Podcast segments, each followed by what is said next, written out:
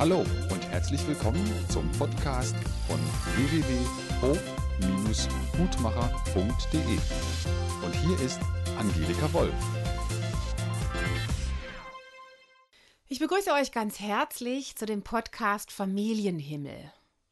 Und dieser Podcast wurde aufgrund ganz verschiedener Facetten in mir wach und inspiriert.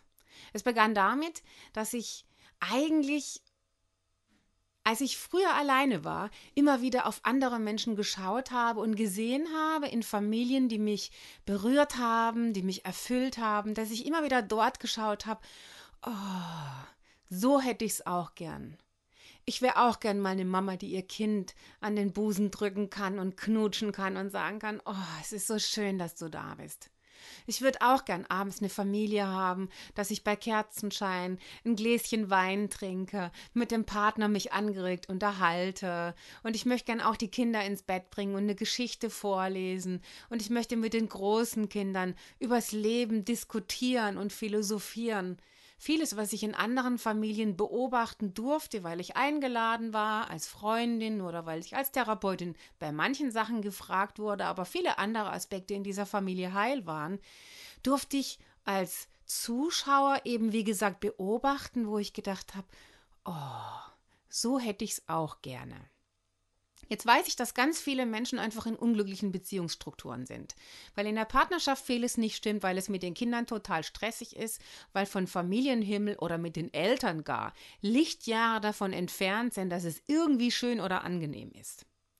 Und deswegen habe ich mich dazu entschieden, ich möchte gerne mal einen Podcast machen, falls ihr nicht bei anderen Familien schauen könnt, dass ich euch mal erzähle, mindestens das, was ich kenne, was ich erlebe, was für mich heute ganz oft Alltag ist, um euch ein bisschen von dem Leben anzubieten, dass ihr nicht immer nur schaut weg von, ich möchte weg von Streit, ich möchte weg von Diskussion, ich möchte weg von Kommunikationslosigkeit, ich möchte weg von Mangel an Vertrauen, ich möchte weg von diesem elenden Kämpfen, ich möchte weg von, ich halt halt still, sonst ist der Blöde wieder sauer oder sonst ist die wieder zickig, sonst gibt es wieder Gemaule, Gezanke, Gezerrer dass ihr nicht schaut, wo ihr weg von möchtet, sondern dass ihr vielleicht mal schauen könntet, wo möchte ich denn hin?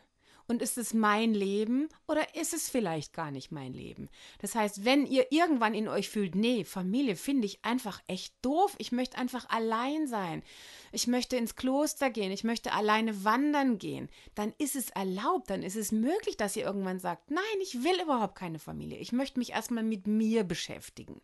Wenn ihr euch aber für Familie entscheiden wollt, dass ihr dann die Bilder habt, wie es sein kann, wie es sein darf, wie ihr es euch wünscht. Und letztlich ein weiterer Auslöser war, dass ich von einem Kollegen die Werbung für ein Buch gelesen habe, Zersägt eure Doppelbetten. Und ich fand es so schrecklich, dieser Titel, wie man sowas machen kann. Das hat so sehr, ist es in mein Weltbild eingebrochen, dass ich fast schon überlegt habe, ob ich da persönlich hinschreibe, weil ich das als Armutszeugnis empfunden habe. Dass ich ja, wie kann denn in einer Welt, in der wir uns für ein Miteinander, für Frieden entscheiden wollen, wie kann ein Bild mit so viel Gewalt aus meiner Sicht betrachtet geprägt werden, dass der Titel heißen soll zersägen? Für mich war da plötzlich die Kettensäge im Schlafzimmer aber das gehört natürlich zu meiner Geschichte. Was mir aber in der Überlegung dieser Bilder, dieser Auseinandersetzung gekommen ist, natürlich war, dass ein Teil zum Familienhimmel die Morgende bei uns sind. Und dass ich die so sehr liebe, dass wir sehr spät aufstehen, vergleichsweise zu vielen anderen Menschen. Wir wachen um halb neun auf. Und dass es fast jeden Tag möglich ist, dass wir zusammen kuscheln.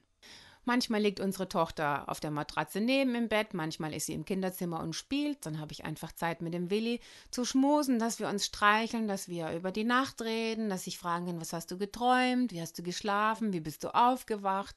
Oder dass ich erzähle von dem, wie es mir geht, was mich berührt, ob ich nachts wach lag, über irgendwas nachgedacht habe, dass es möglich ist, den anderen zu umarmen und zu fühlen, wir beginnen den Tag gemeinsam. Oder manchmal liegt natürlich bei unserer Tochter auf der einen Seite im Arm, auf der anderen Seite liegt mein Mann, manchmal liegt sie zwischen uns, dass sie dann was erzählen darf, dass sie spielt, dass sie lacht, dass wir eine Geschichte erzählen, dass gesungen wird. Das heißt, es kann möglich sein, das zu leben, das zuzulassen, was passt.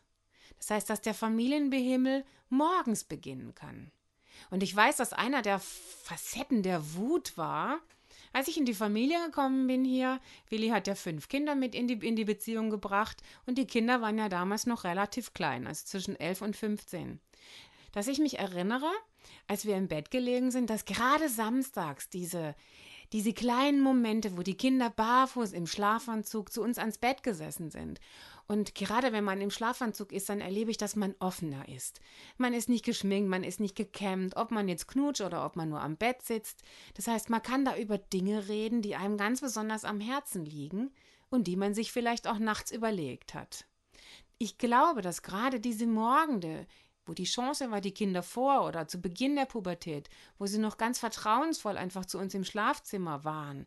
Später natürlich, wenn sie etwas über die Pubertät kommen, dann ist es nicht mehr so üblich barfuß im Zimmer zu sitzen. Aber dass diese Vertrauensbasis, die bei uns da geschaffen wurde, dass es die möglich gemacht hat, dass später, jetzt, immer, immer wieder Gespräche miteinander möglich sind, dass man sich gegenseitig erzählt, was man fühlt, was einen bewegt, was einen wütend macht, dass man auch mal miteinander streiten kann, aber der Streit nicht im Vorwurf ist, sondern das Streit bedeutet, ich muss jetzt mal laut sagen, was ich fühle, weil ich habe so lange zurückgehalten. Und da ist was, was mir weh tut und deswegen kann ich es nur laut sagen, weil ich Angst davor habe, es auszusprechen. Ich darf aber jetzt, weil ich in der Geborgenheit der Familie bin, darf ich mich trauen, über diese Ängste, über diese Sorgen, über diese Nöte mal zu sprechen, weil ich weiß, dass der andere Verständnis hat. Und weil ich weiß, wenn ich heute mal gestritten habe, dann kann ich übermorgen weiterreden und kann übermorgen die Ursachen vielleicht ein bisschen erläutern, warum es so war, wie es ist. Oder wo ich herkomme mit diesem Gefühl. Zusammenhänge erkennen, dass Familie bedeuten kann, die anderen können immer mehr erfassen. Wer bin ich? Was denke ich? Was liebe ich im Leben? Ich kann Farbe bekennen. Ich kann mich zeigen mit dem, wie ich zu den Dingen stehe. Ich kann auch zeigen, wie ich mich verändere durch Schicksalsschläge. Und ich kann dem anderen etwas schenken von mir, von meinen Stärken, von meiner Begeisterung fürs Leben. Ich kann den anderen befruchten mit dem, was ich mitbringe. Und das habe ich schon öfters auch mal im Blog geschrieben. Aber da ich nicht ständig immer meine Familiensituation schreiben möchte, oder auch was ich mit den Kindern erlebe, möchte ich es aber jetzt einfach mal ausdrücken. Ich erinnere mich, dass ich am letzten Weihnachtsfest, da kam mein Bruder und sein Stiefsohn auf Besuch, dass wir zusammen shoppen waren und dass jeder jeden befruchtet hat. Dass der Willi plötzlich viel buntere Farben getragen hat.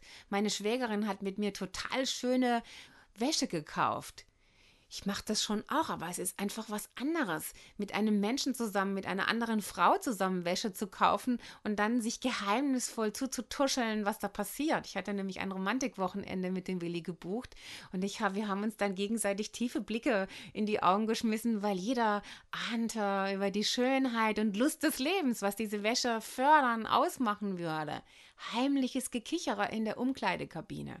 Das sind einfach Elemente, das sind Momente, die das Leben satt machen, rund machen, schön machen.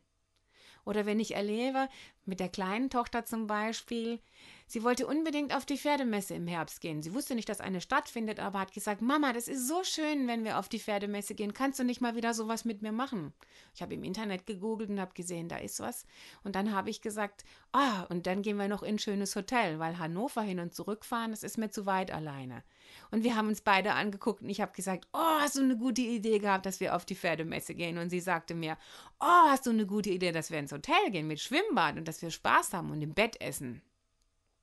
Aber bei den großen Kindern kenne ich es genauso, dass ob es über Kritik oder Äußerungen der Liebe oder Ideen ist, dass es möglich ist, dass ich über den Tellerrand schaue, dass ich mich mit Dingen, mit Aspekten beschäftige, dass ich mir darüber Gedanken machen kann, über das, was ich bisher noch nicht so erlebt habe, oder weil es mir vielleicht bei einem anderen Menschen schwer fällt und bei den Kindern eben nicht so schwer fällt, dass ich mir über Sozialverhalten Gedanken machen kann, über Entwicklungsprozesse Gedanken machen kann, dass ich mich an meine eigene Pubertät erinnern kann und plötzlich nochmal in den Schmerz gehen kann, boah, wie schlimm war das, meine Oma ist da gestorben.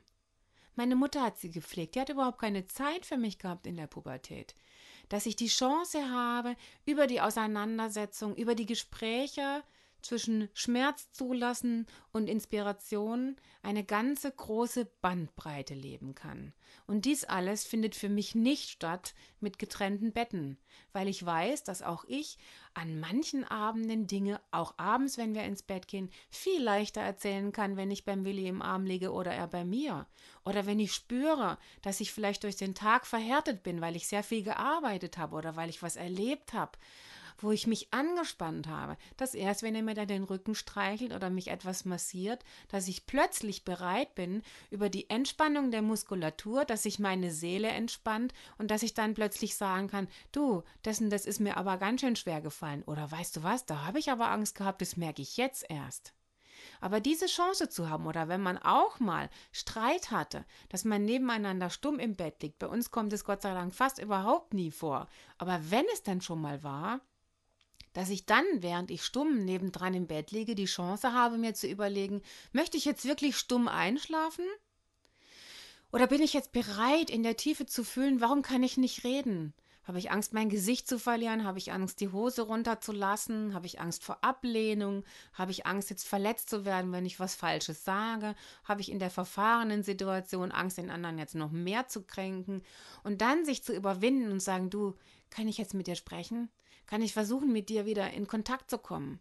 Können wir uns wieder auseinandersetzen? Und ob es dann ist, dass man vielleicht weint oder ob man einfach plötzlich die Kurve gekriegt hat, dem anderen auf eine gute Weise zu formulieren, warum es so war, warum man Druck gemacht hat oder den anderen vielleicht mal erpresst hat oder an die Wand gepatscht hat.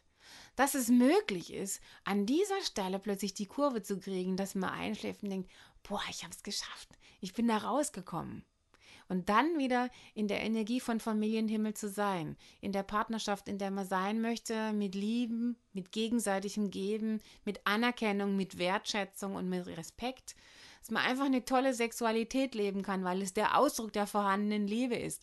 Und ob es zärtlicher Sex oder wilder Sex ist, ob ihr rumschreit oder euch lustvolle Geschichten erzählt, was in euch steht, dass ihr euch selbst erlebt, dass ihr euch fühlen könnt mit dem, wer ihr als Mensch seid.